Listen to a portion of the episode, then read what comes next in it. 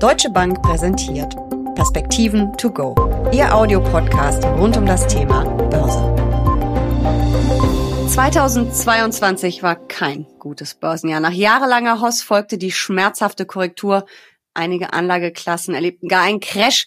Es war aber auch ein Jahr der Überraschungen. Und über die sprechen Uli Stefan von der Deutschen Bank und ich in den Perspektiven to go. Natürlich werden wir auch nach vorne blicken. Mein Name ist Jessica Schwarzer und damit herzlich willkommen zu den Perspektiven to go. Uli, war die recht sportliche Zinswende der Notenbanken eigentlich auch so eine Überraschung für dich? Und in den kommenden Tagen wird es ja weitere Zinsschritte geben? Das war sie mit Sicherheit. Sie deutete sich aber schon ganz am Anfang des Jahres an. In der ersten Januarwoche 2022 wurde das FED-Protokoll, also das Protokoll der geldpolitischen Sitzung der amerikanischen Notenbank vom Dezember veröffentlicht und dort stand dann drin, dass die amerikanische Notenbank die Inflation nicht mehr als vorübergehend ansieht, sondern als doch hoch und bleibend und energisch sich dagegen stellen wird. Und damit war eigentlich im Januar schon klar, dass die amerikanische Notenbank zumindest die Zinsen doch in erheblichem Umfang dieses Jahr anheben wird. Und dann kam die ganz böse Überraschung, die wir Ende Februar erlebt haben. Der kriegerische Angriff Russlands auf die Ukraine. Krieg in Europa, Krieg quasi vor unserer Haustür. Damit hat wohl auch niemand gerechnet. Ich glaube tatsächlich, die wenigsten haben äh, Russland zugetraut, hier einen offenen Krieg äh, zu führen. Ähm, insofern ja, äh, war das dann doch überraschend und hat natürlich neben dem ganzen menschlichen Leid die Inflation über die Nahrungsmittelpreise, über die Energiepreise nochmal getrieben und hat natürlich auch zu entsprechenden Befürchtungen bei den Unternehmen, Stichwort Gasengpässe, Lieferengpässe, geführt, so dass wir ja im Jahresverlauf äh, von Rezession gesprochen haben und wie tief diese denn sein könnte, wenn wir hier tatsächlich nicht ausreichend Energie bekommen können. Hm, wir haben noch äh, viele andere Überraschungen erlebt. Nicht alle waren so dramatisch, aber immerhin erwähnenswert. Äh, eine ist Liz Truss, die gerade mal fünf Wochen britische Premier war. Und das Land steht ja auch gar nicht so gut da wirtschaftlich. Und wie sieht's da eigentlich am Finanzmarkt aus? Ja, das hat sich doch wieder sehr beruhigt. Liz Truss hatte ja Steuersenkungen in erheblichem Maße angekündigt auf Schuldenbasis. Das kam am Kapitalmarkt gar nicht gut an. Der Kapitalmarkt hat die Gilts, also die britischen Staatsanleihen, die Renditen stark nach oben geschoben das Pfund nach unten getrieben und dann ist schon Liz Truss beziehungsweise ihr neuer Finanzminister zurückgerudert und jetzt die neue Regierung Sunak hat das Ganze sogar noch ins Gegenteil äh, gedreht, so dass wir in Großbritannien eher äh, Steuererhöhungen sehen werden und eher ein Abbau der Schulden. Und das hat sicherlich sowohl auf der Anleihenseite bei den Guilds als auch beim britischen Pfund äh, die Situation wieder deutlich beruhigt. Und wir sind in etwa wieder auf Niveaus, wo wir auch vorher waren. Ein Land, was wirtschaftlich extrem schlecht dasteht und eine unglaublich hohe Inflation hat, ist die Türkei. Und trotzdem gab es da eine Rallye an den Aktienmärkten. Auch eine der ganz großen Überraschungen, oder? Ja, sicherlich. Plus 80 Prozent der türkische Aktienmarkt. Natürlich getrieben durch die Exporte, denn durch das auch stark verfallene durch die stark verfallene türkische Lira sehen wir hier, dass äh, die Unternehmen auf der Exportseite äh, deutlich zulegen können. Das dürfte den Aktienmarkt ein Stück weit mitgetrieben haben, aber es ist schon erstaunlich, dass man bei einer so hohen Inflation von über 80 Prozent dann einen auch real so stark steigenden Aktienmarkt sieht. Das ist schon äh, ausgesprochen bemerkenswert, ja. Und dann schauen wir noch kurz über den großen Teich in die USA. Da ist die rote Welle ausgeblieben. Was hat es denn damit auf sich und wie haben die Märkte da reagiert? Ja, die Märkte haben das, glaube ich, zunächst mal ganz positiv zur Kenntnis genommen dass doch die Mehrheit der Republikaner im Repräsentantenhaus deutlich kleiner ist, als zunächst erwartet worden war und vor allen Dingen die Demokraten eine Mehrheit im Senat behalten haben. Diese war 51, 49. Jetzt ist eine Senatorin aus Arizona ja quasi ausgetreten, hat sich zur unabhängigen Senatorin erklärt. Äh, damit ist aber immer noch mit äh, der Vizepräsidentin Kamala Harris eine Mehrheit für die Demokraten vorhanden. Man muss ja sowieso anders als in Deutschland in den USA viel stärker um die Mehrheiten auch der eigenen Partei werben weil sich äh, sowohl Repräsentanten wie auch Senatoren dem eigenen Bundesland verpflichtet fühlen und den eigenen Wählern und weniger der Partei. Und insofern weiß ich nicht, ob es viel ändert, aber es ist im Zweifel natürlich so, dass die Demokraten jetzt äh, den Senat weiterhin beherrschen, aber das Repräsentantenhaus mit überschaubarer Mehrheit verloren haben. Und dann ist da noch die deutsche Nationalmannschaft, die gegen Japan verloren hat. Der DAX steht da irgendwie besser da als unsere Jungs auf dem Rasen, oder? Naja, ich will solche Vergleiche gar nicht äh, führen, aber ja, man ist in der Vorrunde ausgeschieden. Das ist natürlich, ähm, hatte man da mehr erwartet, sicherlich äh, von Deutschland, als in der Vorrunde auszuscheiden. Es ist das zweite Mal hintereinander. Es äh, hat ja schon äh, Diskussionen gegeben, was alles verändert werden muss, möchte mich da nicht anschließen. Da bin ich zu wenig Experte und auch zu wenig nah dran, als äh, dass das irgendeinen Sinn ergeben würde. Es gab ja auch andere Überraschungen noch bei dieser Fußballweltmeisterschaft. Aber zum DAX, dazu sagst du was. Wie kann denn das sein, dass der DAX im November so durchgestartet ist, obwohl wir immer noch diese extrem hohe Inflation haben, obwohl uns immer noch eine Rezession droht, wenn auch vielleicht nicht ganz so tief wie noch vor ein paar Wochen erwartet? Ja, das ist natürlich schon sehr erstaunlich, aber es liegt eben daran, dass vorher keiner ein Pfifferling auf Europa gegeben hat. Gerade äh, angelsächsische Kapitalsammelstellen haben gesagt, in Europa kann man nicht investieren äh, vor dem Hintergrund des Angriffskrieges Russlands auf die Ukraine vor dem Hintergrund der steigenden Energiepreise, möglicher Engpässe und auch der hohen Inflation. Man hat dann gesehen im Herbst, dass die Speicher, auch das ist ja vielleicht eine Überraschung, zu 99, 100 Prozent sogar gefüllt waren und das Wetter war da noch einigermaßen warm. Wir konnten also doch äh, mit unserem Verbrauch an Energie deutlich zurückgehen, sowohl in der Industrie wie bei den privaten Haushalten. Und das hat dann eben in Europa dazu geführt, vor allen Dingen beim DAX, der ja auch sehr zyklisch ist, äh, dass sich hier die ähm, Märkte wieder deutlich erholt haben und wir von ähm, ja, negativen Prozentzahlen, die Richtung 20 gingen, äh, jetzt auf etwa minus 10 liegen. Mal gucken, wie das Jahr denn dann zu Ende geht, da haben wir ja auch noch ein bisschen was vor der Brust. Schauen wir auf das Jahr 2023, auf die potenziellen Überraschungen, die uns da blühen könnten und ja, vielleicht auch auf die größten Besorgnisse. Wovor haben Investoren am meisten Angst? Ja, ganz vorne steht sicherlich die Rezession. Da gibt es also verschiedene Umfragen unter institutionellen Investoren und die Highlights sind eben Rezession, die Inflation, die aggressiven Notenbanken. Das ist das, was ich gerade zuvor meinte, dass wir da ja auch noch in diesem Jahr ein bisschen was vor der Brust haben mit Notenbankentscheidungen, die amerikanische Notenbank, die EZB, die Bank of England und auch die Schweizerische Nationalbank. Äh, alle werden noch tagen und ihre Zinsentscheidungen bekannt geben. Man rechnet im Großen und Ganzen überall bei Schritten um die 0,5 Prozentpunkte. Damit dürfte aber der Zinszyklus eben noch nicht zu Ende sein. Und insofern wird er in 2023 weitergehen. Und das besorgt dann eben die Investoren, die sagen, wenn die Notenbanken hier zu aggressiv vorgehen, dann kann das eben zu realwirtschaftlichen Verwerfungen, sprich einer Rezession führen.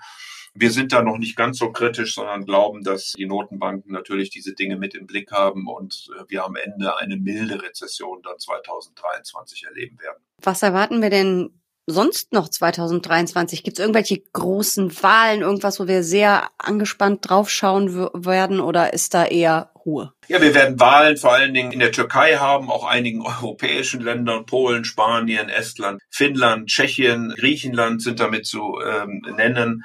Auch die Schweiz äh, wird wählen, allerdings kein G7-Land. Und damit können sich eben die großen Länder der Welt darauf konzentrieren, wie sie Dinge nach vorne bringen und müssen weniger Wahlkampf führen. Das ist, glaube ich, grundsätzlich mal eine recht ordentliche Nachricht. Von Heyman Minsky wissen wir, dass in ruhigen, stabilen Zeiten äh, die Unsicherheit zunimmt, weil die Menschen einfach mehr Risiken bereit sind einzugehen.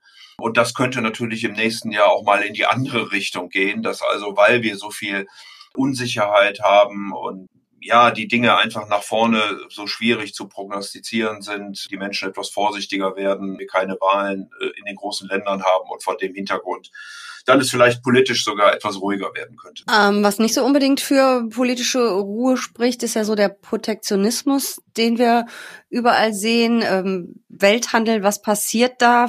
Gibt es vielleicht weitere Freihandelsabkommen oder eben genau das Gegenteil? Kommt es vielleicht zu einem Bruch zwischen China und dem Westen? Äh, da liest man ja schon doch auch einige kritische Stimmen. Ja, die gute Nachricht ist sicherlich, dass wir uns mehr um Handelsbeziehungen äh, zu Nordamerika, also den USA und Kanada bemühen, möglicherweise auch die Diskussionen Richtung Lateinamerika wieder intensiviert werden. Also das sind sicherlich gute Nachrichten. Äh, wir haben auch jetzt gesehen, dass die deutsche Politik, auch die Unternehmen sich noch mal mehr mit Afrika beschäftigen.